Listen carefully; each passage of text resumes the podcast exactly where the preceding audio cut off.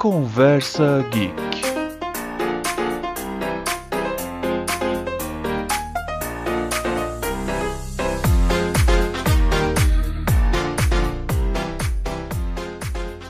Olá pessoal, tudo bom? Sou o ilustrador geek, Rafisco Ferreira. Tô com um amigo meu, Guilherme. Ele é fotógrafo profissional, estudou publicidade e propaganda e trabalha com a produção de audiovisual. A gente tá aqui para falar um pouco de fotografia no cinema. Se apresenta pro pessoal aí. Muito boa tarde, boa noite, bom dia. Meu nome é Guilherme, a Fiscão já me apresentou, nosso famoso historiador geek. E vamos falar um pouquinho de cinema, falar sobre cores, cortes. A gente tem um, bastante assunto legal para falar hoje. Maravilha. Tem algum filme que você quer começar?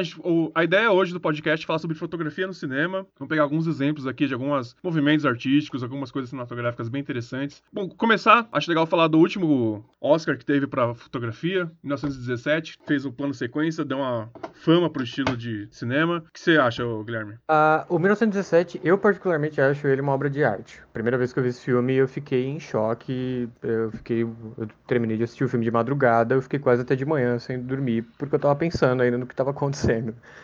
Mas é, eu acho interessante porque eu gosto muito da ideia do plano sequência, mas ao mesmo tempo a gente teve vários filmes legais já na história e o 1917 ele meio que juntou muitos aspectos desses outros filmes e conseguiu montar um, um projeto enorme e que ficou incrivelmente bem feito. É, para mim, até hoje, o melhor plano sequência que eu já vi no cinema foi esse. Uhum. É, realmente, se... a ideia né, básica, né, a pessoa levar a carta pro comandante, se não me engano, e aí faz todo esse caminho numa plano sequência só, te coloca dentro da guerra. Eu achei bem interessante. Um, uma coisa muito interessante que eu vi, que é, é, é, um filme de Primeira Guerra Mundial, né, da Segunda, é como eles colocaram o cotidiano das trincheiras, né? A gente estuda a trincheira na escola, imagina que é só um buraco, só com os caras fazendo com as arminhas apontadas só, mas a trincheira é uma cidade, é um, uma conexão de vários corredores que as pessoas dormem, vivem, se alimentam, fazem as necessidades básicas lá. E eu acho que foi o primeiro filme que mostrou assim como que é uma trincheira mesmo da Primeira Guerra Mundial. Sim, é, acho que ele conseguiu mostrar bem como que era na época, né? Ah, o filme, na verdade, ele, ele é inspirado, o, o, Sam Mendes, que é o roteirista, é o primeiro filme que ele fez como roteirista, inclusive, ele já trabalhou no cinema em vários filmes grandes, mas foi o primeiro que ele trabalhou como roteirista. E ele é inspirado nas memórias do avô dele, que lutou nessa Primeira Guerra.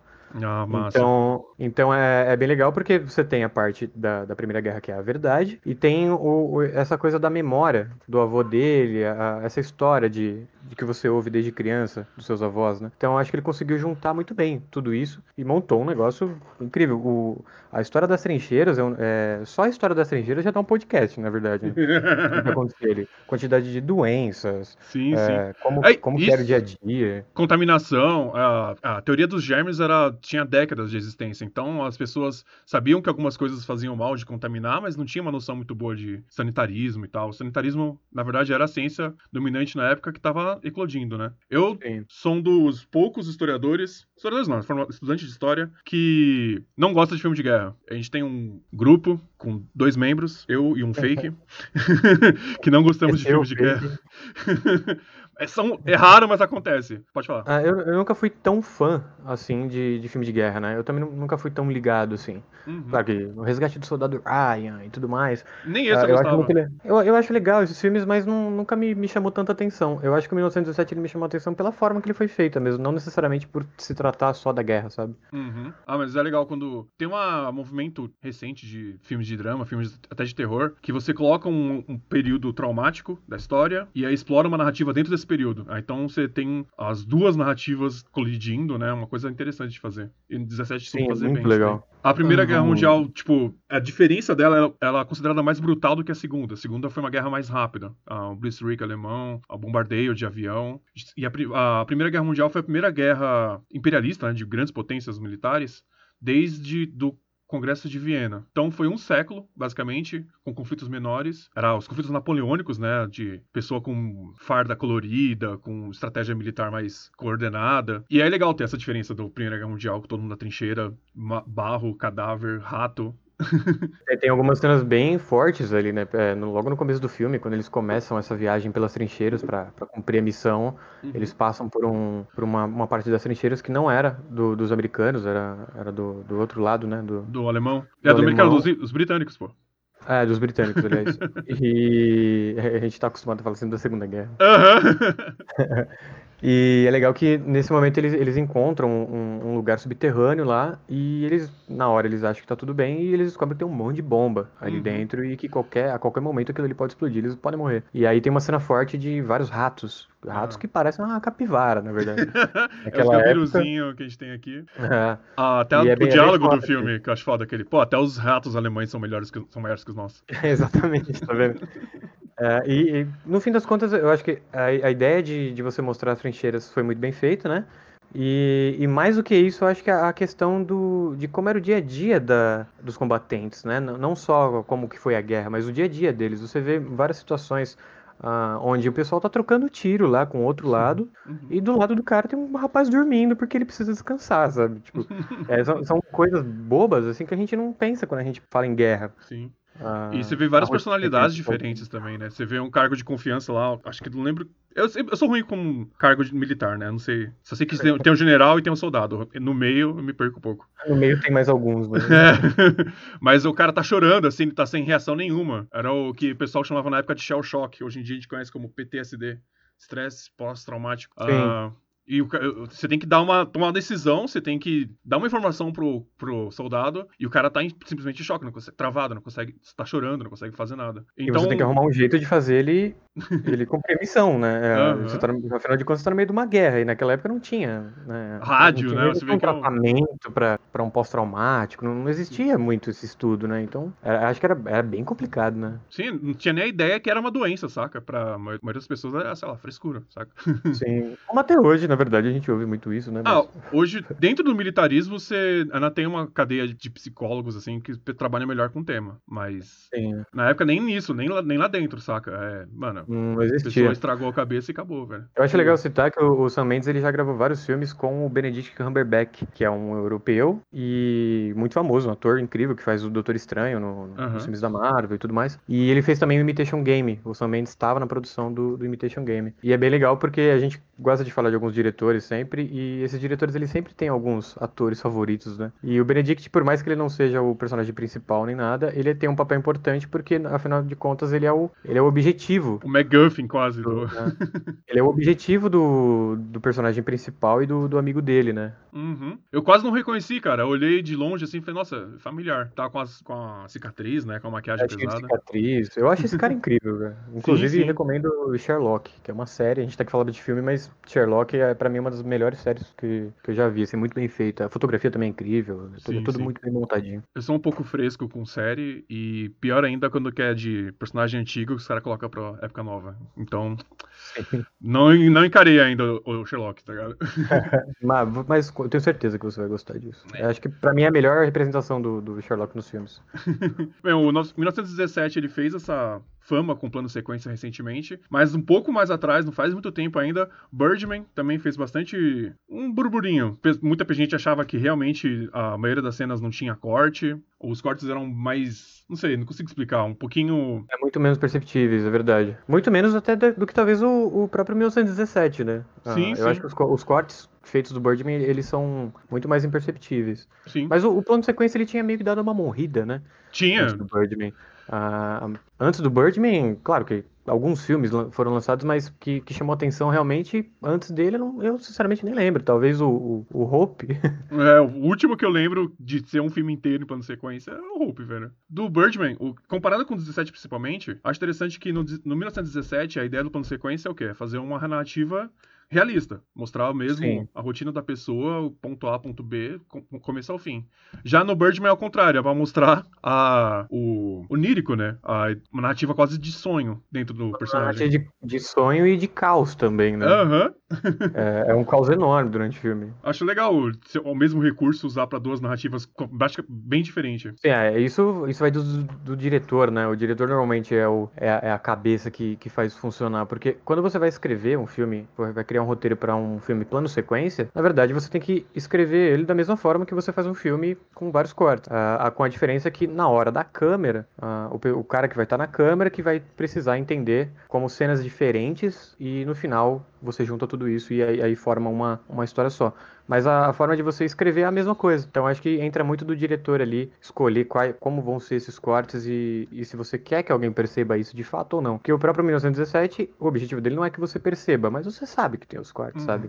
Ele O- não, não tem. Ele Você- não tenta mascarar tanto assim, sabe? Sim, sim. Até que não tem nem como, né? Uma hora vai É. cair assim. Mas o Uma hora segredo, não- Pra quem não tem muita familiaridade e, quem, e o segredo pra você descobrir onde tá o corte é você não te- ficar pensando o corte agora, o corte agora, o corte agora. É, se eu fosse diretor, aonde eu colocaria o corte? Aí você vai enxergar com mais é, tranquilidade, vai ficar mais transparente e- esse tipo de coisa. E você acaba vendo com uma certa naturalidade quando você percebe o corte. Uhum. E o, o esquema de corte que o Sam Mendes faz nesse filme é justamente a, a ideia do, do próprio festim diabólico, né? Que a gente comentou agora. Sim. ah, que a gente falou rapidinho. Mas é a mesma ideia, né? De você fazer os cortes sempre usando algum objeto ou alguma uma pessoa, né? Com uma Focar roupa num escura. negócio escuro, isso. Uma, E algo aí que a é imóvel. Sim, aí a câmera se move e aí do outro lado do, do, do objeto já começa uma nova cena. E Sim, normalmente quem não tá muito familiarizado com estudar cinema ou acompanhar bastante coisa relacionada a isso, você vê o filme e não percebe. Eu, eu tenho meus pais em casa, meu pai ele já é aposentado, mas velho, ele viu esse filme e ele não percebeu nada. Ele achou incrível porque ele falou: Meu, os caras filmaram com 200 caras na guerra e não cortaram? Como assim? Aí eu até conversei um pouco mais com ele sobre e expliquei um pouco melhor. Mas é legal porque quem não tá familiarizado com o tema geralmente não percebe mesmo. Sim, sim, sim. Acaba falei, Você tem indo- que ter esse olhar mais, mais clínico, né? Um olhar mais técnico. O- Sim. só voltando um pouco pro 17 ainda, o que eu acho mais incrível do plano de sequência dele é os tiros, né? Que é a explosão. É uma coisa que você não tem controle, velho. É Você pode saber onde já vai explodir o momento e tal, mas ainda assim é um negócio. A hora de gravar ali é um caos, né? É, então, imagina, cara. O bagulho Eu já- explodindo, eu você tá correndo, você não sabe se pode pegar no YouTube, tá ligado? E Sim, não eu pode parar a cena. produções. Eu fiz poucas produções relacionadas ao audiovisual, assim, é, participando da, da produção, Aham. e todas elas, é, é- toda produção é muito complicada, né? Você tem que organizar muita coisa. Aí você organizar um filme de mais de duas horas, com a ideia de fazer um plano sequência, com mais de 200 pessoas no set, só atuando, fora o pessoal da produção, Uhum. com explosão, tiro, o tempo inteiro, é, é um caos, cara. Eu não, eu não quero nem imaginar como que eu e figurante, né? Figurante, o cara tá lá pra, pelo salário mínimo, tá ligado? Só pra mostrar pra mãe que apareceu no filme. O cara não tá tão comprometido com, com a arte, assim, né? Com a, com É difícil você organizar tanta gente assim pra, Sim. Pra montar a cena, cara. É, a quantidade de ensaio que você tem que fazer também é, é bizarro. Eu É também um fico trabalho de anos assim, pra criar. Uhum. Aí o pessoal olha e fala, não, faz de uma sequência só, é porque fez no mesmo dia, né? É. Quem me dera fazer um mesmo.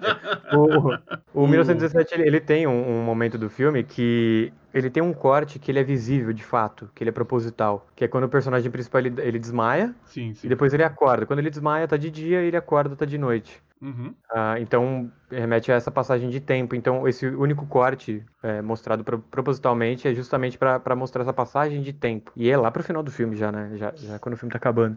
Sim, sim. Acho que é do E antes- segundo pro terceiro E ato. antes disso é, é só aquele caos absurdo, correria, tudo explodindo. A cena do avião no, no- logo no começo. Eu achei filme, muito né? boa, que eu, até agora eu não sei como é que fizeram, cara. Cara, incrível, né? Um avião Muito, caindo muito, num muito celeiro. bom. Exatamente, É muito velho. bom. Tipo, uma coisa que você faz errado do stunt ali, velho, você pode matar alguém, velho. É, além da- do risco de segurança, né? Uhum. Uma coisa errada ali, você tem que voltar Aham. muito tempo de filme pra voltar a gravar. É, eu, não me, eu não me recordo agora, porque faz um tempo que eu vi o filme. Eu não tenho certeza se tem algum corte próximo a essa cena antes dela começar. Se Então, se você não tem tiver- um corte perto dessa cena, você tem que voltar horas de gravação pra chegar de novo na hora do avião cair, sabe? Sim, sim. E pra coordenar esse tipo de coisa, você tá maluco, velho. E, e explodir outro avião, né? Sim. Isso aí, fora que você tem que explodir algumas outras coisas. Né? Bem que hoje a gente tá- tem tecnologia e efeitos especiais resolvem boa parte desses problemas, É verdade, mas né? Mesmo eu- assim. Eu penso ainda em efeito prático, aí me perco esses negócios ainda. Não, eu, ah, na, na prática é sempre muito mais complicado. Aham. Porque na, na hora você vai encontrar um milhão de, de problemas pra resolver durante a gravação e, e você tem hora pra terminar, né? Então, Uma ponte interessante de fazer com o Birdman e com o Hope, né? Com o Festim Diabólico, o filme do Hitchcock. É, ambos eles estão homenageando o teatro, né? Essa que é a ideia dos dois. O Hope é basicamente uma peça de teatro gravada em filme, tá ligado? e o é, e é, Birdman... do- é uma história de, é uma história de caso real, né? o- É uma história real, os dois jovens homossexuais assass- que assassinam um, rapaz lá. É uma É história mesmo? real. Eu não sabia não, velho. Unidos. É uma história real. Ah, então, o próprio Hitchcock, ele deu uma entrevista falando sobre o Festim Diabólico pro Truffaut. Uhum. E esse, essa entrevista virou um livro, que é muito legal. Inclusive, vale a pena ver, porque você. é, Primeiro, que os dois são bem malucos. e, e segundo, que é bem interessante você ver a visão dele falando sobre a produção de um filme, né? Quando ele resolveu gravar, o, quando ele teve a ideia, na verdade, de criar o, o, o filme, a ideia era justamente ele fazer parecido com a peça que ele tinha visto, Hope's End, do Patrick Hamilton.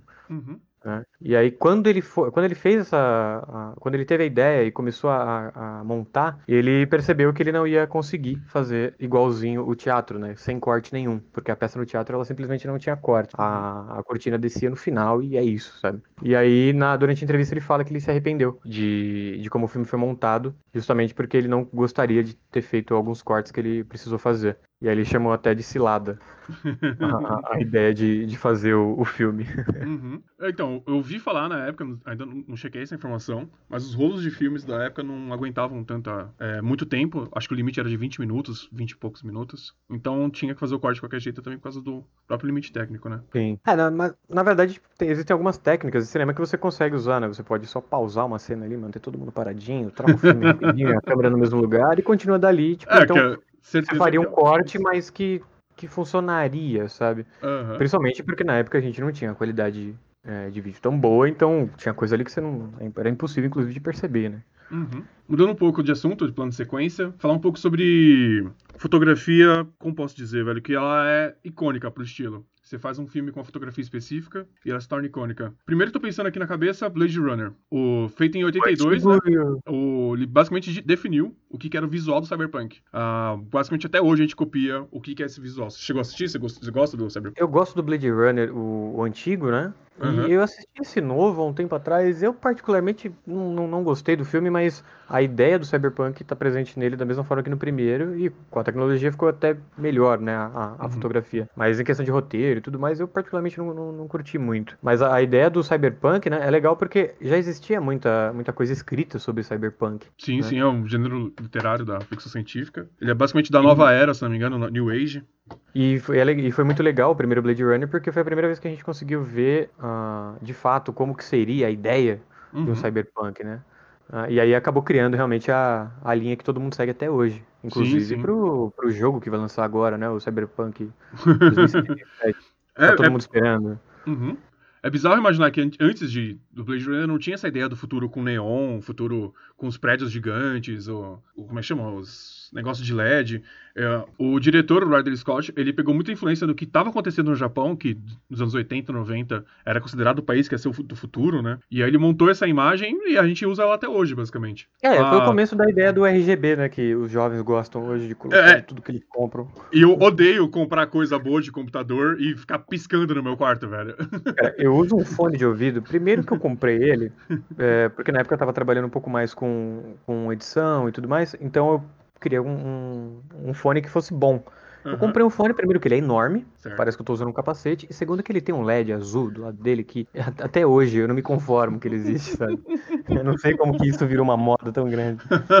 Podia só ficar no cinema, pra mim que tava bom. Aham. Você vai dormir Não. de noite, você apaga tudo e fica um monte de luz no quarto. Fala, Meu, Fica parecendo uma balada, né, cara? Fica parecendo É. distrito da luz vermelha. Distrito da- Agora você É, eu não, eu não posso pegar pesada na linguajar aqui no podcast, né?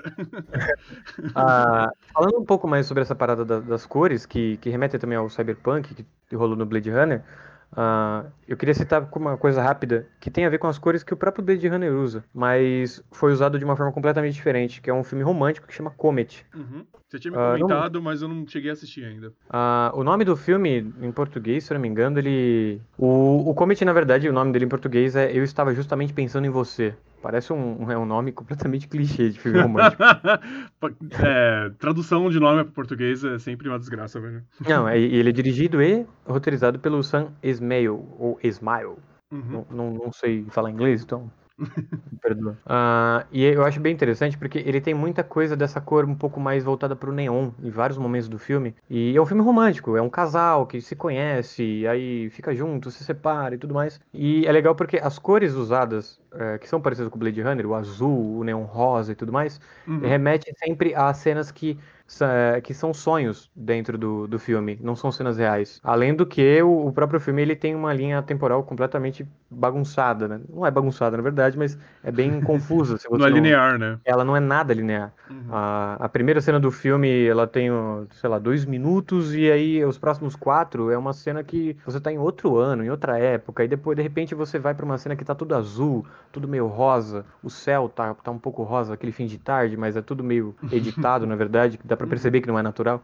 Uhum. E aí você vê que é um fio, é, é um sonho no final das contas. É, então, o próprio Blade Runner, nessa linha de, de fotografia de cores, acabou criando um, um certo padrão para você falar, falar sobre outros assuntos, não só sobre o cyberpunk. E o próprio filme, que ele é um filme romântico, eu particularmente não gosto de filmes românticos, não tenho muito costume, e é o, é o primeiro filme que eu realmente gostei demais. Uhum. Ah, o roteiro é incrível, a, a história não é aquela, aquele clichê de casais que se separam porque um fez cagada e o outro tem que reconquistar. Não, ele, ele fala muito sobre separação, ele fala sobre lidar com isso, amar ou deixar de amar. É, é muito interessante, eu acho que vale a pena, inclusive, o pessoal que tá, tá ouvindo aí, quem que se interessa, vale muito a pena assistir. Dá uma checada depois. O... Sobre o Blade Runner novo, que eu não cheguei a comentar, eu também não gostei muito dele. Na verdade, eu não achei. Achei ele bem chato, pra ser sincero. Que o. Cara, eu não queria falar essa palavra, mas eu, eu, eu, que eu tive. Ah, aqui é. Aqui é... Sem, sem, sem freio que negócio.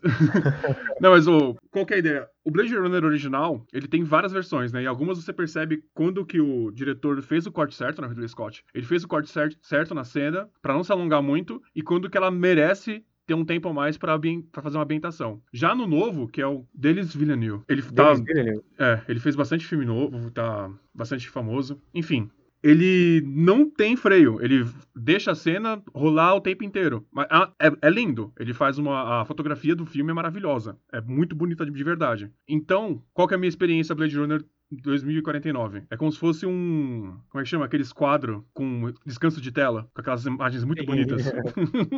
Aí você coloca. É muito lindo. Aí quando você liga o som, fica horrível.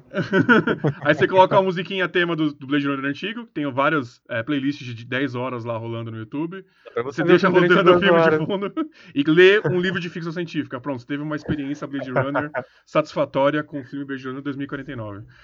É, a única moral de ter uma experiência satisfatória com esse filme é justamente fazendo isso, cara. esquece a narrativa, esquece de ter gente falando lá. É não, só, não coloca só detalhe. legenda. é só detalhe.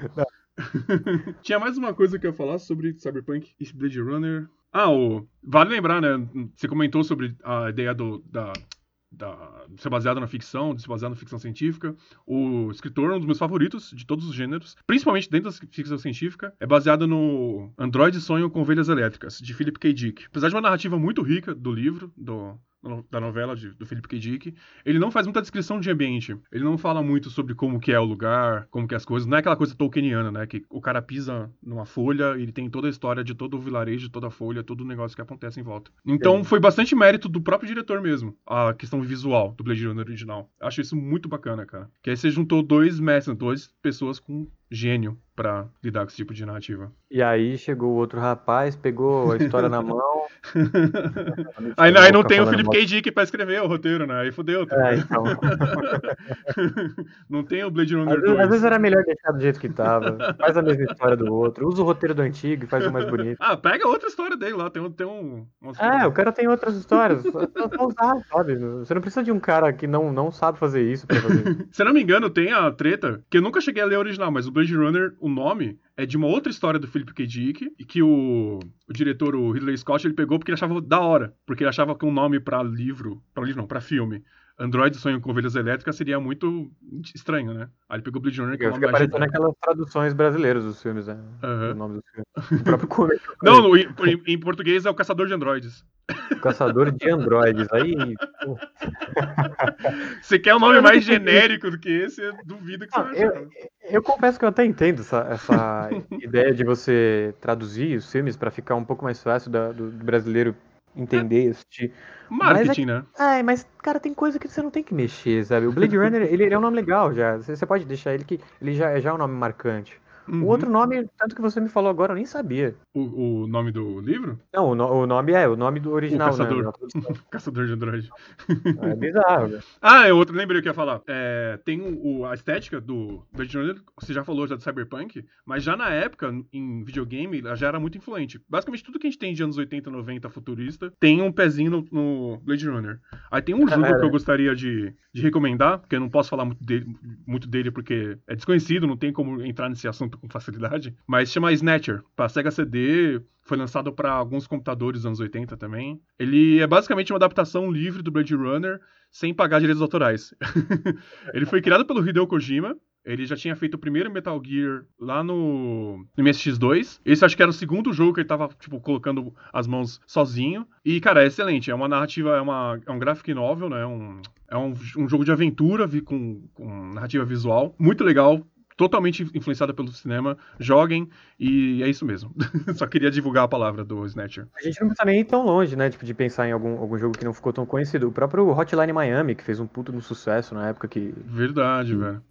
ele tem vários aspectos voltados pro Cyberpunk também, né? Uhum. E eu acho legal que esse visu, fica- hoje em dia, né, em 2020, ele é futurista e retrô ao mesmo tempo, né? Tem, é, ele, ele coloca muita coisa tecnológica, mas é, tem a parte do, do lixão, né? De, de tudo ter dado errado, Uhum. e mas você ainda tem a tecnologia às suas mãos. Uhum. Você faz uma homenagem aos anos 80, ao mesmo tempo que você prospecta uma imagem do futuro, assim, ó. É uma dualidade interessante. Sim, a dualidade, essa palavra. Bem, mudando um pouco de assunto, migrando para outro gênero de cinema, um que eu acho que a fotografia foi definiu o gênero é o Velho Oeste. Você vê bastante filme que usa a geografia do local, a paleta de cores, de deserto, às vezes misturando com as montanhas, o céu bem azul, a areia bem amarela, fazendo aquele contraste bacana. Tem algum Velho Oeste que você gosta? Tem algum que você gostaria de comentar? Então, ah, eu, nu- eu nunca tive tanto o costume de, de acompanhar Velho Oeste, mas o meu pai, ele sempre gostou muito, então eu acabei assistindo alguns com ele. Meu padrinho também, que é, é bem mais velho, ele tá quase com 80 anos agora, ele ama filmes Velho Oeste. Então acho que o, o filme que eu mais, é, que eu mais gosto, assim, da- dessa linha é O Bom, o Mal e o Feio. Uhum. Trilogia Ah, dos acho que, sim, acho que esse daí acho que me marcou um pouco mais. Ah, não necessariamente pela por essa ideia, né, que o Velho Oeste traz, né, dessa parte da geografia que você comentou, Sim, tudo sim. mais. Acho que é mais pelo filme mesmo e eu vi quando eu era muito pequeno, a primeira vez, então me marcou um pouco. Fazendo uma ponte Exa- que tava falando sobre filmes traduzidos para o português de forma escrota, o nome do Bom e Mal e Feio, né, Good, Bad and Ugly, é Três Homens em Conflito. É, então eu, eu tenho um problema pra falar alguns nomes de filme, não porque eu cara que gosta de americanizar as coisas, mas é porque quando eu vejo a primeira vez, a maioria das coisas eu, eu vejo no, no- com o título original. E depois, quando chega aqui pra gente pra, com um novo nome, eu já nem sei qual que é. Cara, do Bom, Mal e Feio é, é mais cine- cinematografia do que fotografia. Mas a cena que eles estão, os três, né? Um encarando o outro, trocando olhar, que é a cena que, ó, a imagem foca no olho de cada um, virando pra um lado pro outro enquanto tá encarando, enquanto estão se encarando. Além de ser super icônica, foi super também plagiada, foi até, como é que chama? Satirizada por vários filmes. E eu acho ela sensacional, cara. Ela, ficou- ela ficou tão grande que ela ultrapassou a barreira, né? Ela Aham. começou a, ir pra outros lugares. Sim, quando você fala em Velho Oeste, quer fazer uma sátira do Velho Oeste, você vai colocar essa cena em algum lugar do seu, da sua história, saca? É, em algum momento você vai fazer uma, uma referência a isso, né? Isso. Ah, e falando né, nesse estilo do, do Velho Oeste, ah, outros filmes, como a gente estava falando, por exemplo, do, do Blade Runner e do Comet que eu comentei, o próprio estilo do Velho Oeste ele acabou também ultrapassando as barreiras e, e indo para outros estilos de filme. E o pessoal usando a mesma linha né, de filmagem. Uhum. Filme que tem muita referência de Velho Oeste na fotografia é o Central do Brasil. Clássico brasileiro aí, injustiçado no Oscar. Super injustiçado no Oscar. Eu não me conformo que esse filme não ganhou um Oscar. o de melhor filme eu sou dos caras que defende ainda o. o da Guerra- Segunda Guerra Mundial lá, o. Ah, A Vida é Bela. A Vida é Bela, eu ainda defendo a Vida é, Bela, ainda acho um baita Sim, filme. é, é realmente é um, é um filme lindo demais. assim. Mas a Fernanda É, Montenegro não perdeu melhor atriz. Mano, essa foi foda. Pra Ah, isso não, isso não desce. Isso não desce pra nenhum brasileiro que apaixonado. gosta do cinema, cara. Shakespeare apaixonado. cara. É foda. E o Central do Brasil ele usa, ele usa essa, essa linha, né, do, do céu azul, de Uhum. mostrar muito, ah, muito, de uma forma muito abrangente o cenário, a, Sim, a cidade. geografia, né, cara? Você tem. A gente é brasileiro e não conhece essas paisagens, tá ligado? Sim, cara. É, é- é complicado isso, né, porque é, o nosso país é muito grande. E é, normalmente quando a gente resolve viajar pra algum lugar, a nossa primeira ideia é pra fora, né? Uhum. Mas tem tanto lugar absurdo aqui que a gente não faz a menor ideia de quanto é Sim. bonito e tudo mais, que, que quando a gente vê um filme desse, você até desacredita. O Sim, próprio sim. Bacurau, que, que fez um puto sucesso agora, Uhum. e a gente tá torcendo aí pra que tenha uma indicação. vamos ver. 2021, acho que ele vai, vai concorrer, né? Que ele não chegou a concorrer no de É. 2020. É, é, o próprio Bacurau também, ele leva essa linha é, geográfica que, que a gente tem na, na- no Velho Oeste e trazendo para uma história ah, brasileira de um povo pobre, de uma cidade muito longe de tudo. Ah, então, acho que você usar essa linha do Velho Oeste, essa linha geográfica do Velho Oeste para mostrar como que é a, a cidade de Bacurau e, e como que é a população, eu acho também que ficou muito bem feito. E, e você pode ver que é tão legal isso, é, é tão bom que até hoje o pessoal usa, né? O Velho Oeste, hoje em dia, a gente não tem filmes de Velho Oeste saindo é, filmes sérios, né? A maioria que a gente vê hoje é- é- são sátiras, né? São Uhum. pastelão e tudo mais. E, e o estilo, no final das contas, ele não morreu. Ele talvez tenha Migrou. morrido pro, pro Velho Oeste, mas ele migrou para Uhum. outros estilos de, de filme. Sim, sim. Do Cinema Geek, né? Que é meio que a área que eu tô mais mergulhado. O Logan é basicamente um, um velho oeste moderno, saca? Ele até E é no lindo futuro, demais, né? cara. É um dos melhores filmes de super-herói que eu já vi, cara. Sim, Até sim. porque ele não parece ser um filme de super-herói, por isso que eu acho que ele ficou tão bom. Ele meio que inaugurou essa ideia de pegar um filme clássico muito bom e pegar alguns alguns plot points, né, algumas ideias e, e adaptar. Ele fez isso com o como que é o nome em português? Português eu não vou lembrar. Ah, em português o nome é muito bom, velho. em inglês é- o nome dele é Shane, e em português é Os Brutos Também Amam. Ah, eu, eu, tenho- eu acho que eu já vi isso daí. Eu, mano, eu me engano. neguei a assistir esse filme durante uma, duas décadas da minha vida, tá ligado? Porque eu olhava esse nome e falava, não vou assistir um filme com esse nome, velho.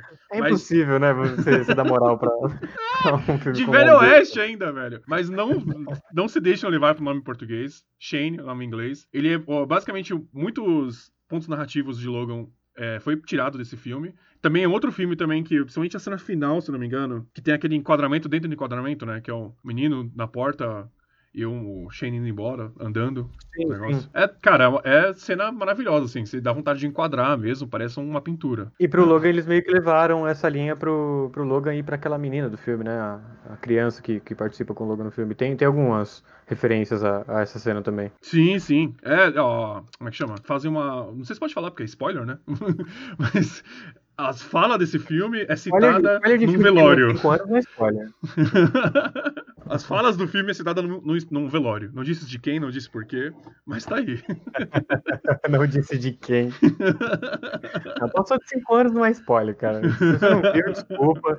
Ah, você tá ouvindo. Você não tá ouvindo o podcast agora, desculpa por isso, mas o errado tá você, cara. a minha namorada, ela não tinha assistido o, Sexto Sentido. Na verdade, ela tinha achado que tinha assistido. Eu perguntei pra ela, e aí, você assistiu? Ela, não, assisti sim, não sei o quê. Falei, caralho, foda lá do, né? Ah, e a viragem, a virada total do filme. ela, não, não lembro disso daí não. Falei, como você não lembra disso daí, velho? É, o, motivo do filme existir é isso? Aí eu falei Você um pouquinho mais da... experiência dela de, de assistir pela primeira vez o filme. Pois é, pois é. Mas a culpa é dela, porque ela não lembrava de, A de culpa é dela, assistido. exatamente. Ela não assistiu na época que era pra ter assistido. A culpa não é minha que eu te contei o final. Eu lembro que eu fiquei mó triste porque eu falei pra ela, né, do, do filme, e pra mim é um filme novo, tá ligado? É de 99. Aí ela falou, ah, eu tinha dois anos quando esse filme saiu. Ah, é, então, eu, eu ia pontuar isso. Você falou que o filme é novo, de 99. Eu, Pô. particularmente, considero também, uma, de certa forma, novo. Mas vamos né? A gente já tá batendo nos 30, você já passou, né? Tô nos falar. 32 já. Então, eu tô nos 28 agora, e a gente tá batendo nos 30 anos já, cara. Então, essas coisas não são mais novas. A gente tem que aceitar de uma vez que a gente não é mais novo, nem esses filmes, sabe? Sim, sim. Pior que eu já. Eu sempre gostei de filme antigo, né? Já é piada entre eu e o Guilherme, quem estiver assistindo. A gente sempre se zoa disso. Ele me zoa disso, né? Injustamente. É, eu, eu, eu gosto bastante disso. que eu gosto bastante de coisa antiga. E eu gostava sempre quando era novo. Então, pra mim, era normal eu falar, tipo, não, não é porque é novo, né, velho? Eu sou novo e gosto de coisa velha, não tem problema. Só que agora eu tô ficando velho. E eu gostar de coisa velha é o padrão de gente que tá velha, tá ligado? É, agora a gente já tá chegando na, na, naquela história do, do tio da família que só fala coisa antiga. Exato, velho. Eu tô com uma crise de identidade por causa disso, velho. Eu não sei se eu sou o velho que começa a gostar de coisa nova pra trocar, né? Ah, é que, vamos combinar que é, a gente citou alguns poucos filmes novos aqui até agora, né? Ah, então, É eu tô, verdade. eu tô guardando a cartada final pra depois aqui. Mas, É, então. mas o. Bem, o Central do Brasil, dos anos 90. Trilogia dos Dólares. Ah, eu queria falar também do Velho Oeste. Era uma vez no Velho Oeste. É um filme com o Sérgio Leone, diretor. Excelente também. Também tem a mesma pegada de cenas com horizonte expandido, né? Ser uma visão perfeita de como que é o deserto lá, a área mais árida do centro-oeste americano. E, bem, maravilhoso. Esses dois filmes são dos Tem anos a- 60. Pera que eu acho que eu não, eu não vi, não assisti esse filme, não tenho certeza. Eu acho que eu não assisti esse filme. É um filme que o cara tem uma gaitinha, o protagonista.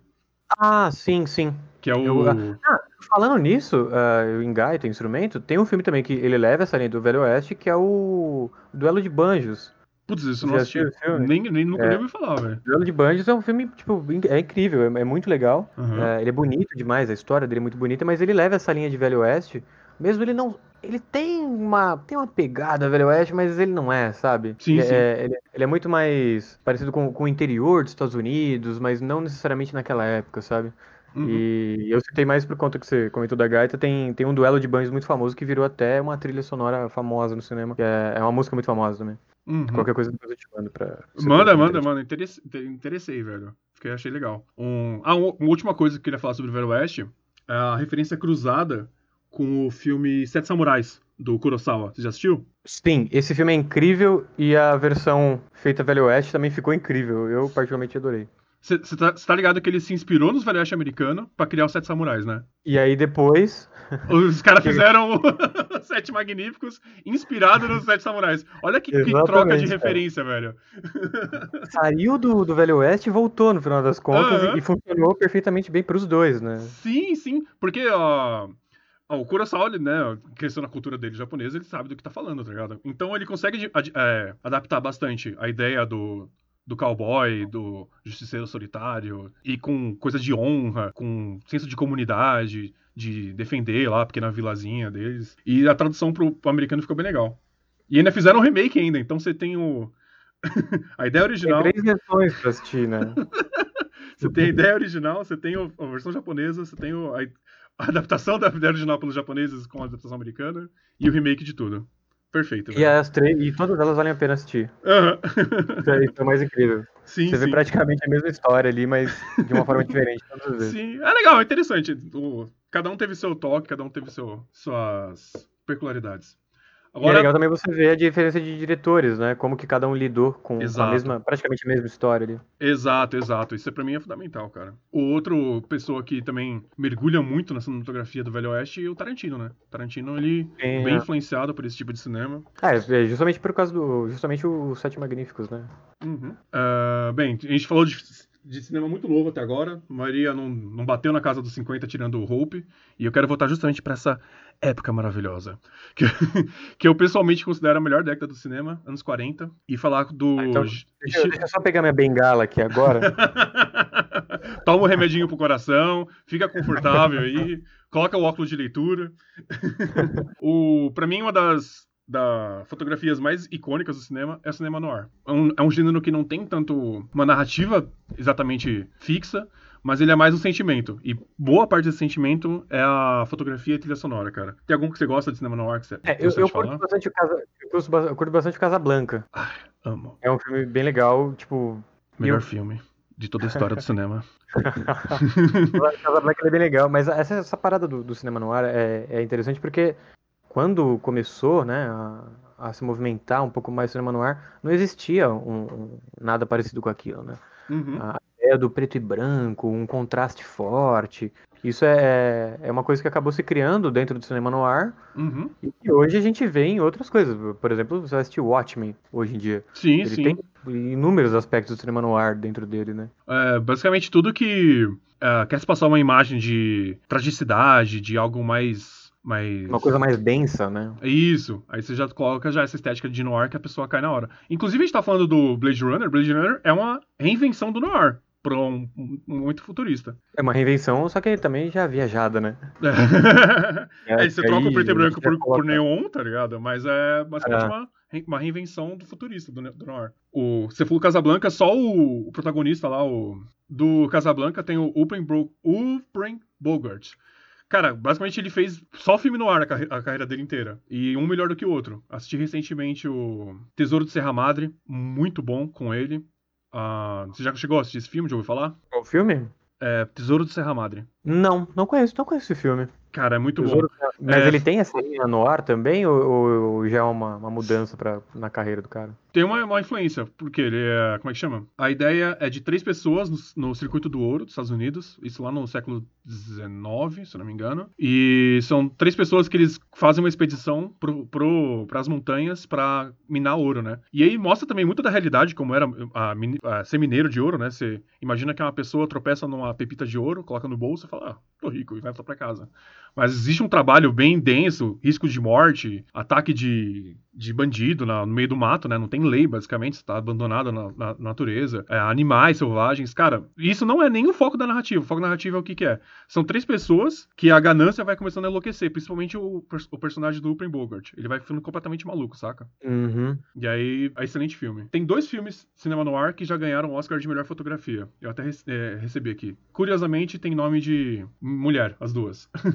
Laura e Rebecca. Sobre o Rebecca, primeiro que é, é do próprio Hitchcock, né? Que a gente já falou uhum. dele aqui. É um, é um filme muito, muito, muito bonito, muito bem feito. Só que agora você viu que vai sair um, um meio que um remake do filme na Netflix? Não. Do, do, sair, do é, Rebecca? Não. Sim, há umas três semanas atrás, mais ou menos, o, a Netflix lançou o, o trailer do filme, né? Do, do Rebecca. Uhum. E ele é meio que uma, uma releitura do, do que o Hitchcock fez. Ele provavelmente não vai ter os, a ideia os aspectos do Hitchcock, né? Porque não tem ele na produção. Mas... Spoiler, o Hitchcock morreu faz um tempinho. é, então, que não tem ele na produção, mas ao mesmo tempo é, eu acho que é interessante a gente, a gente ver. Eu fiquei curioso, sabe? Eu fiquei, eu fiquei curioso. Vamos ver. Acho que gente, nos próximos meses aí a gente vai descobrir se fez jus realmente ao filme, porque o ah. original lá, em 1940, é, é muito bom, cara. Sim, sim. Eu não sou tão pé atrás, assim, de remake e tal apesar de parecer, né? Se você for perguntar algumas vezes.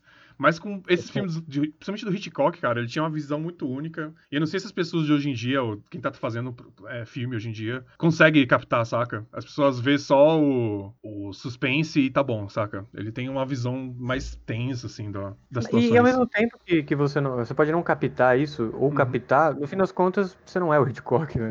É, então. É o cara que uhum. nasce uma vez por, por, por século, né? É. A gente, a gente, fica aqui babando o ovo do cara, mas é porque realmente tipo, a, a, o que ele produziu durante a, durante a vida tipo, é, mudou a forma que a gente vê o cinema também. Né? Uhum, a, forma que a gente vê de terror, a forma que a gente vê qualquer coisa de suspense, é, qualquer drama que seja um pouco mais denso, que não, não envolva só o, o, aquela parte sentimental e tudo mais. Qualquer coisa relacionada a isso tem uh, o dedo do Hitchcock no meio, sabe? Sim, sim. O, dos filmes que eu, que, recomendo, que, eu, que eu falei também, além da Rebecca, Laura, é, e vou falar também de Gaslight, aproveitar o mesmo. Como é que chama? Mesmo punch aqui. Os dois filmes são noir, mas não são o tipo de noir que você imagina de detetive, de bandido, de gente tirando. O Laura ainda tem um pouco mais investigativo, mas o, o principal foco do, do filme, dos dois, é a narrativa psicológica. É, você Sim, acompanha. É uma psicológico, né? Isso, você acompanha o protagonista enlouquecendo, saca? É, tudo que tá ao redor dele tá manipulando psicologicamente ele, e você tá sempre nos pés dele, você nunca vê isso do lado de fora. O aí... Gaslight, é, o nome dele em português é A Meia Luz, é isso? É, é esse mesmo, é esse mesmo. A Meia Luz, tá. Eu fiz até um é, texto... Eu não, fiz não lembrava um... muito bem pelo, pelo nome original desse. Sim, sim. Eu fiz um texto recentemente que foi daí que nasceu o termo gaslighting, de hoje em dia. Quando que tá numa relação abusiva e a pessoa come Onde você fez esse texto? No blog Historiador Geek? Lá mesmo. Quem ah, que puder acessar aí, www.historiadorgeek.com.br. Um blog muito interessante, diga-se de passagem. Mas falando sério, uh, tanto Laura como Gaslight tem essa narrativa. O, no, em Laura é o detetive, né? Que ele tá investigando o assassinato de Laura e ele vai se apaixonando pela pessoa que foi assassinada e ele vai sendo manipulado durante todo esse percurso. Em Gaslight, a protagonista, ela é constantemente assediada psicologicamente pelo, pelo esposo, noivo, pelo noivo dela, para fazer ela considerar que ela é maluca. E porque tem que assistir o filme para saber, porque vai ficar mais interessante você juntar essas peças. É, e... Tem que assistir o filme pra saber e se você tiver dúvida tem que ler o artigo no Historiador Geek. É isso que eu E aí esses, esses dois filmes de contraste forte, de narrativas psicológicas, eu só captei agora. Conversei com o Guilherme antes de qual filme a gente abordar, mas isso aqui vai ser uma surpresa. Lighthouse casa é ver- perfeitamente com esse tipo de narrativa. É verdade, é verdade. Você me pegou de surpresa agora. É Uhum. verdade. É, é muito parecido, né? A, a forma de, de narrativa. Sim, sim. O, a mesma ideia de o protagonista enlouquecendo, você tá num ambiente claustrofóbico até. Você ter- no caso do, do, do Lighthouse é só uma pessoa, né? Só o, o velhão lá, o chefe dele. Sim. Mas você tá lá sentindo na pele a pessoa enlouquecendo lentamente. E também, e o, como é que chama? Sobre fotografia também, né? A perspectiva do filme, além de ser tentar ser mais historicamente acurada, né? De ser aquela quadradinha antiga, de rolo de filme antigo. Uhum. Ela também É empurra. 4x3, né? Isso, né? isso. Ela empurra o- as pessoas, os, os protagonistas, pra mais perto, tá ligado? Então tudo fica mais é, claustrofóbico, tudo fica mais apertado, tudo fica mais tenso. Você se sente sufocado assistindo também, né? Exatamente, velho. E funciona muito bem, a ideia do filme funciona muito bem quando você assiste. Uhum. Eu fiz o texto também essa semana sobre o Gaslight. O Gaslight não, sobre o Lighthouse. E foi um filme que quando eu assisti pela primeira vez eu não gostei. Você não curtiu? Pela primeira Eu, vez eu, não. É, eu particularmente não foi um filme que me chamou tanta atenção, mas agora a gente conversando sobre isso me deixa um pouco mais curioso pra eu rever o filme e só que com esse olhar, entendeu? Sim. mais Cara- voltado pra pra entender a, a, a narrativa que é parecida com esses outros filmes de 1940 que a gente tá falando. o... Falar real que eu fui beitado no, no Lighthouse. a galera fala... noticiou o filme como se fosse uma coisa mais Lovecraftiana, saca? Que tivesse, tipo, Aham. Um negócio de culto. Que você gosta pouco também, né? Eu amo, adoro, tá? Então por isso eu mordi a bait bonito, assim, eu mastiquei, não deixei fugir essa bait, velho. Aí eu fui esperando isso, né? Algum monstro, terror cósmico, esses bagulho. E não tem no filme. Aí eu fiquei um pouco, né, chateado. É, talvez por isso que você não tenha Exato, nossa, é tanto o... assim na, na hora. Sim, sim. Você tava com uma expectativa diferente pra, pra assistir, Sim, né? não, estragou toda a experiência. Aí já na segunda vez que eu assisti, eu já sabia, né, que não era nada disso. Mas eu sabia o quê? Que o- do diálogo, que as, os diálogos desse filme são maravilhosos. O jeito que o William Defoe declama aquela maldição sobre o Winslow é ator maravilhoso. muito bom, inclusive. Eu acho ele muito bom. Sim, sim. E aí eu tive uma experiência mais, mais satisfatória. Hoje em dia eu tô viciado no filme. Eu quero assistir de novo já pela terceira, quarta vez já.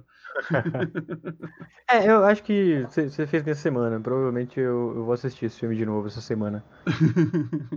já tem várias ah, coisinhas. O- a pequena curiosidade aqui, quando eu tava pesquisando sobre Oscar de melhor fotografia, o primeiro Oscar de fotografia foi de 1929 e o George Barnes competi- competiu com três filmes diferentes: Sad, Sam- Sad Thompson, The Magic Flame e Devil Dancer. E ele perdeu pra Sunrise, que era o único outro competidor, velho. Ele perdeu mesmo assim. Eu olhei, eu, eu até dei uma gugada, falei, não, não é possível, velho. Mas o cara, o George Barnes, foi, foi o, o azarado do rolê. Com três filmes disso que e perdeu. para. Depois Por ele único parou de. Não, pior que ele ganhou depois o filme. Ele, inclusive, fez, ele participou de filme bom, velho. George Barnes. Ele ganhou com Rebecca, tá vendo? ele que foi o diretor de fotografia de Rebecca. O, o Rebecca, é, tem, uma, tem uma parada legal do, dos filmes do Hitchcock, tirando o Hope que a gente tava falando, né? Aham. A grande maioria das cenas do, do Rebecca é, são, é uma imagem parada, né? É uma cena parada. A câmera fica no mesmo lugar, ela dá pouquíssimos movimentos, Uhum, e, e aí você troca o tempo inteiro de cena, de, de tela, né? uhum. E o tempo inteiro você tá vendo praticamente uma câmera parada. Pouquíssimas vezes do filme você vê uma câmera subindo ou, ou indo pro lado. A maior, a maior parte do tempo é, é- é uma câmera parada filmando o ator que tá, que tá falando lá na hora. E é, um, é uma coisa que o Hitchcock tem em vários filmes dele também.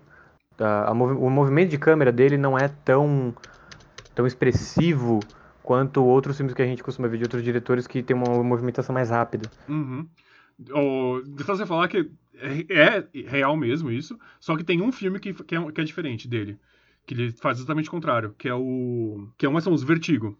O Vertigo, hoje em Sim. dia, ele é- foi reconsiderado, foi reavaliado pelos críticos e é considerado um dos melhores filmes de todos os tempos. E na cena que o.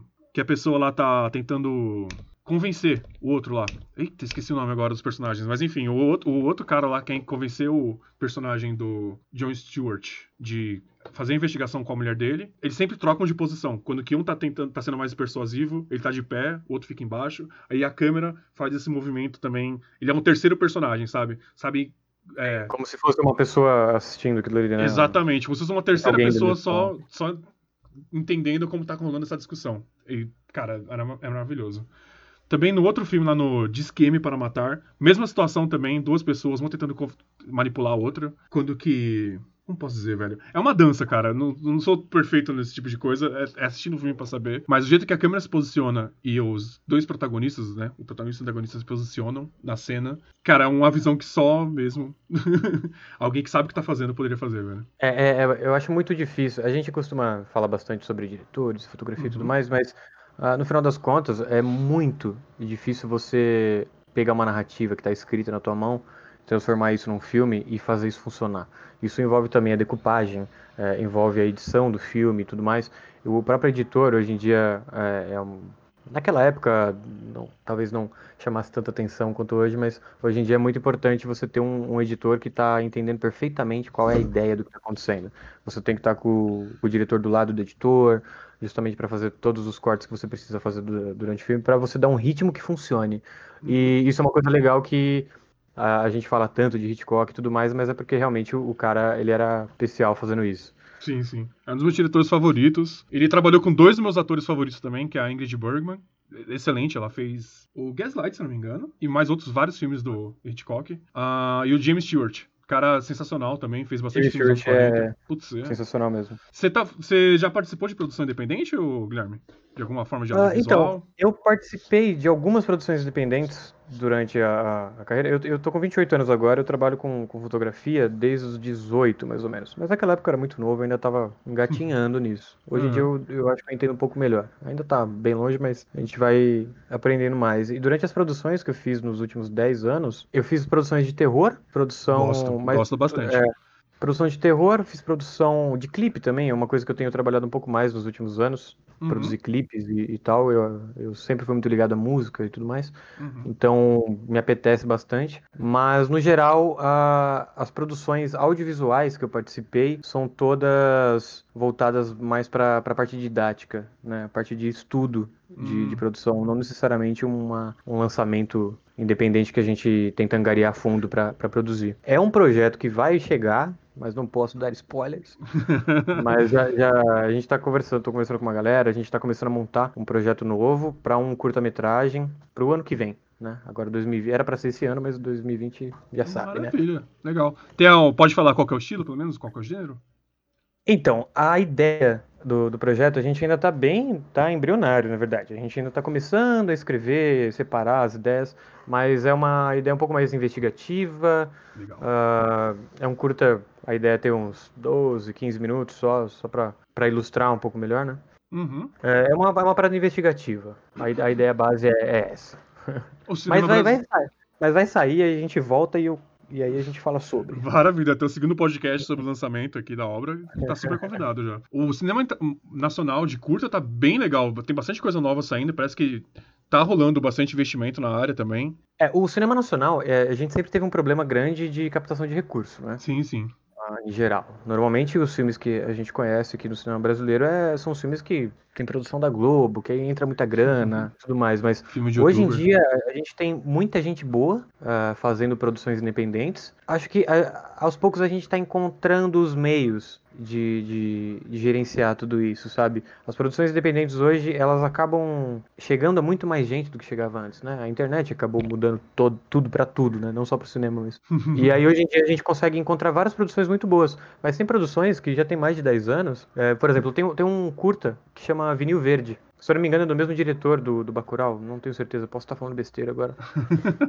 Mas uh, é, Vinil Verde é um curta que ele passa basicamente dentro de uma casa, num apartamento, e, e ele é incrível, é, é, muito bem feito, ele é muito bem escrito, muito bem montado. E na época que ele foi lançado, ele não, não, não teve tanta. Não teve tanta. Ele não ficou famoso, não, não estourou em nenhum lugar. Só que uhum. hoje em dia, se você vai fazer um curso de cinema numa faculdade, uma das primeiras coisas que é citada é justamente um, esse curta, sabe? Então, a, acho que por isso o, o pessoal que produz hoje em dia tá, tá entendendo melhor como fazer curtas e como é, veicular tudo isso, sabe? Entendi, entendi. O... Como que é o trabalho de um diretor de fotografia no cinema, assim? Você consegue dar uma descrição básica? Porque eu realmente me perco um pouco. O que, que é o trampo da cinematografia, o que, que é da fotografia, o que, que é o diretor mesmo que tem que fazer. É, o, o, diretor, ele basicamente vai trabalhar lado a lado com o cara da fotografia, né? O tempo inteiro eles estão ali juntos conversando para decidir as coisas. E em certo. muitos filmes que a gente conhece, o próprio diretor já deu muito mais pitaco do que o próprio diretor de fotografia. Mas o próprio Hitchcock, inclusive, acho que ele tinha uma, uma, mão muito firme no que ele, no que ele queria uhum. na, no final do projeto. Mas o, a fotografia no cinema, ela é engraçada porque eu, basicamente, eu sou formado em fotografia, fotografia mesmo, né? Não, não voltada para audiovisual. Ao longo do tempo que eu fui me especializando um pouco mais, e, e aí hoje eu, eu trabalho mais com isso. Quando você vai fazer uma produção fotográfica para um filme, ou um curto, ou alguma coisa assim, a ideia é, é você imaginar da mesma forma que você fez o storyboard. E a partir dali você pensar em cores, uh, o enquadramento, normalmente o diretor está sempre te falando mais ou menos como que ele gostaria que fosse, mas o enquadramento ele funciona muito pro, pro fotógrafo do filme, uh, as cores também passam pela mão dele o tempo inteiro. Uh, essa, esse tipo de decisão normalmente fica mais por conta do, do diretor de fotografia. O diretor do filme mesmo, ele só pontua coisas que ele quer e não quer, sabe? Então você vê um filme, é, se você for assistir qualquer filme, prestando atenção basicamente na fotografia dele, o tempo inteiro você está vendo uma foto, uma foto, foto, sabe, uma foto estática, como se fosse uma foto estática, é, e como se cada cena fosse uma foto estática, basicamente isso. Sim, Mesmo sim. que você tenha movimentos de câmera ali. Cara, não sei se deu pra. Não, deu sim, tá, tá, bem claro, cara. Uhum. a paleta de cores, então, mais a fotografia do que cinematografia. E o que é a cinematografia, então? O que, o que, que esse cabra faz? Então, a cinematografia é basicamente a fotografia. Ah! Entendeu? A gente chama fotografia no cinema e tudo mais porque é, é o mais comum, né? A gente tá mais acostumado, mas quando você vai falar de fotografia de cinema, você fala cinematografia. Ah! Basicamente isso. Achei que. Não tem Oscar diferente para as duas, não? A, a, definição clara, assim, de, de Google, né? a cinematografia, ela é arte ou ciência da imagem em movimento. Captar uma cena enquanto acontece. E é hum. basicamente hum. isso que uma fotografia estática faz, só que sem a parte da movimentação. Você mostra o movimento numa fotografia estática de outras formas, né? Isso já vai de. Se você vai deixar um borrão de alguém andando, um pássaro e tudo mais, sabe? a, a, movimentação dentro de uma foto estática é justamente. A diferença é essa, né? A cinematografia, ela basicamente é a, a ideia da fotografia, só que colocando os movimentos é, é só isso. Não, a, fo a, fotografia de filme chama cinematografia, né? Não, não tem uma diferença. Hum, entendi, entendi. Do trampo que você falou que você fez de terror, é... conta mais do trampo aí, eu gosto de terror, cara. Não, esse, esse, esse, de terror foi bem interessante porque foi quando eu tava terminando o, a faculdade de produção audiovisual. E foi, um, foi o nosso projeto quase de TCC. Devia ter sido, na verdade, porque ficou muito mais legal que o TCC. mas, mas é, o nome do, do curto é O Jogo da Meia-Noite. Se não me engano, já tem quatro anos que a gente fez. E basicamente é, é uma garota que ela resolve fazer um, um, um, jogo porque ela quer entrar em contato com uma pessoa que morreu. Aqueles jogos de, de terror, sabe? Que, como se fosse aquele. O, o Ouija. Ah, sei, Só de tabuleiro. É, é, basicamente ela, ela faz um, um ritual. Ela faz ah. tipo um ritual, é, e aí a partir daí algumas coisas começam a acontecer que ela acaba invocando uma, uma entidade e tal. E a gente gravou numa mansão lá no Morumbi, muito legal. E a gente precisou de duas diárias e o curto ele tem mais ou menos sete minutos. E ficou bem legal, eu, eu até te mando ele, inclusive. Maravilha, manda que eu, que eu publico depois no blog quando é que saiu. Ele tem, ele tem alguns erros de formando de faculdade, né? Ah, não, desculpa, vou fazer uma análise Mas, bem, é. bem, bem crua, assim, bem cruel. Mas no fim das contas foi um projeto que eu gostei bastante de fazer. Eu acho que, por mais que o, o resultado final não tenha sido o, o que eu tinha imaginado na cabeça quando a gente está começando a produção, uhum. uh, eu gostei muito. Até porque nenhum projeto que você cria na tua cabeça fica exatamente igual, né? Ah, sim. Vezes, geralmente você... pode ser melhor também, mas que você Sim, sim. Quando você coloca. Você pode, até, você pode até fazer alguma coisa melhor, né? É, mas então. nunca, nunca fica da forma que você imaginava. Mas mesmo é. assim, foi um, um curta que eu, eu gostei de produzir. Eu, eu, na verdade, eu fiz a fotografia do, do curta, mas eu também trabalhei bastante quase como diretor, junto com o, a pessoa que estava dirigindo, o Robson, aliás. Vale citá-lo. Maravilha. E... e aí foi bem legal, eu gostei bastante. Uh, agora eu tô tentando me aprofundar um pouco mais nessa, nessa história de, de produção audiovisual, depois que eu terminei o curso. E aí, agora que a gente tá começando a, a conversar um pouco mais de produzir coisas diferentes e tal. Uhum. Uh, mas a maior parte do tempo eu, eu continuo trabalhando só com a fotografia mesmo. Sim, a estática, sim. né? Tá fazendo algum, algum trampo de fotografia em específico? Tá publicando alguma coisa artística? É, durante a pandemia agora, né, que a gente tá... Fazendo ensaio de pezinho. a gente tá aí no, no, com o corona rolando e tudo mais. Uh, no momento tem pouquíssimas coisas acontecendo, né? Então eu, eu tô meio parado nesse ano de, em produção. Mas no começo do ano mesmo eu trabalhei um pouco com jogo de futebol, né? Eventos em, em estádio de futebol. Uh, durante alguns anos eu fui fotógrafo do Museu Catavento Cultural também, aqui de São Paulo. Uhum. Que é um lugar incrível para todo mundo conhecer também, quem puder. Sim, adoro ir lá, cara. E eu trabalhei lá sendo fotógrafo do museu e também dos eventos do museu, né? Então eu, eu pude participar de é, fotografar várias peças de teatro legais, várias, vários espetáculos muito bons que rolaram. E acho que por isso que eu fui criando cada vez mais gosto de uhum. participar desse tipo de coisa, sabe? Tá em contato com a vida cultural, né, cara? Já vai. E no momento, na verdade, como estamos em casa parados, eu tô separando meu tempo. Eu comprei um, um ano de curso da, do, de um site, não sei nem se a gente pode falar o nome, mas. Ah, pode. Eu comprei um ano, é, da Ave Makers. Se não, se não puder, depois eu edito, não tem problema não. Oi? ah, a gente comprou um curso uh, em grupo, né? Uhum. Eu, eu, e mais alguns amigos a gente pagou lá e a gente tem um ano de curso para todos os cursos que tem no site dos caras e eu tô separando esse tempo meio que para dar uma estudada. É, é, bom também para baixar a bola um pouco, parar para aprender mais coisas que você achava Sim. que sabia, mas na verdade não sabe nada. E no tempo livre, quando eu não tô estudando, agora eu tô. Eu gosto muito de jogar videogame, você também gosta, né? A gente, a gente costuma até jogar junto. ah, jogos. inclusive aproveitar o momento e falar que o Guilherme tá fazendo é, live de videogame. Tô sempre aparecendo por lá, a gente tá sempre jogando alguns jogos juntos. Alguns deles muito incríveis, o Among Us, inclusive, né? Nossa, eu amei Among Us, cara. Eu acho que é o jogo que eu mais gostei de jogar online depois do Smite, velho. O Among Us, ele tem, eu, ele tem um estilo muito bom para você, no final das contas, porque você gosta dessas narrativas de, de crime e tudo mais. Exato, cara. Ele e... tem uma influência enorme do filme The Thing. Não sei se você já assistiu. É, sim, sim. Ele, ele, tem uma referência enorme disso. Uhum. E é legal porque, no final das contas, é, é, você não tá assistindo, né? Você tá meio que participando do que tá acontecendo ali. Sim, e aí fica bem interessante. e aí, no momento, a gente tá fazendo as lives. Eu tô, tô, jogando sempre com os amigos, a gente sempre tá conversando e tudo mais. Inclusive, nas lives, a gente fala, às vezes, sobre alguns assuntos relacionados à, à minha carreira, ou coisas de cinema, fotografia e tal. Uhum. É, vale a pena. twitch.tv barra Ogui. Segue lá, gente. E é só mais 18, tá? É, por favor, mais 18. No meu canal é bonitinho, a gente fala comportado com pouco palavrão. Lá a coisa é mais violenta. Lá a gente não tem muito, muita noção, mas. o, falando em projeto, cara, sabe o que eu achei recentemente aqui em casa? Sim. Lembra aquele roteiro de, de um videogame? jogo? É. Lembro. Eu comentei ontem com uma amiga minha sobre isso, cara. Sério? A gente comentou ontem sobre isso e que no final das contas a gente não conseguiu colocar em prática, né? A gente teve é. um problema com, com, o cara que quer programar pra gente e tudo mais. Pra gente não, né? Pra você. Eu só tava meio que ali no esquema fazendo a ponte. É, mas você era mas... a, a, ponte sólida romana, cheia de. era a senhora ponte, né? mas é um projeto que eu acho que ainda pode acontecer, cara. A gente tem que separar um tempo aí e começar é, a montar então. ele, velho. A roteiro, eu, eu particularmente gostei bastante quando você me mandou e sim, sim. eu acho que é uma. É, é algo, sabe? Sim, sim. Dá pra produzir storyboard aí e publicar. Pra quem tá pegando agora a conversa, uh, eu e o Guilherme tinha um projeto de um jogo de terror psicológico.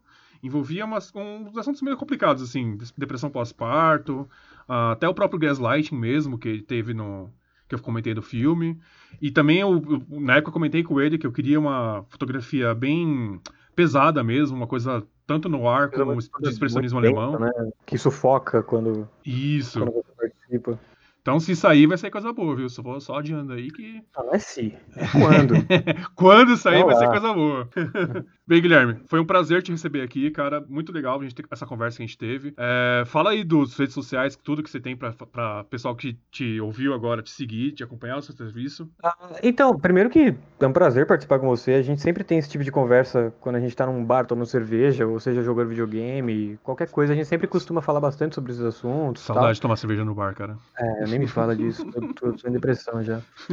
e, é, e, é legal a gente poder fazer isso de uma, de uma forma diferente, em formato de podcast, um pouco mais organizado também, né? Pra gente uhum. citar algumas coisas mais pontuais. E, cara, sucesso demais no podcast, velho. O Valeu, blog cara. já é incrível e, e agora com essa nova linha aí, acho que tem tudo pra dar certo cada vez mais. E sobre redes sociais e tudo mais, meu nome é Guilherme Lagroteria. Eu quem quiser me seguir em alguma rede social para saber um pouco mais do que eu faço, uh, meu Instagram é ogui, o o g u i i dois os e dois is no começo e no fim.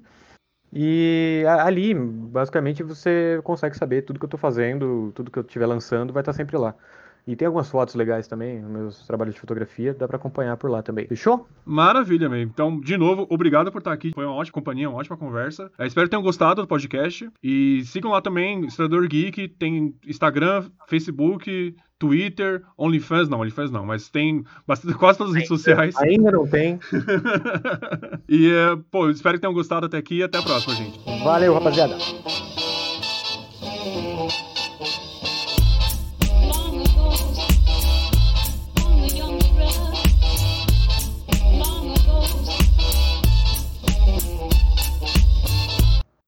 Aí você corta esse valeu rapaziada do final que foi uma merda.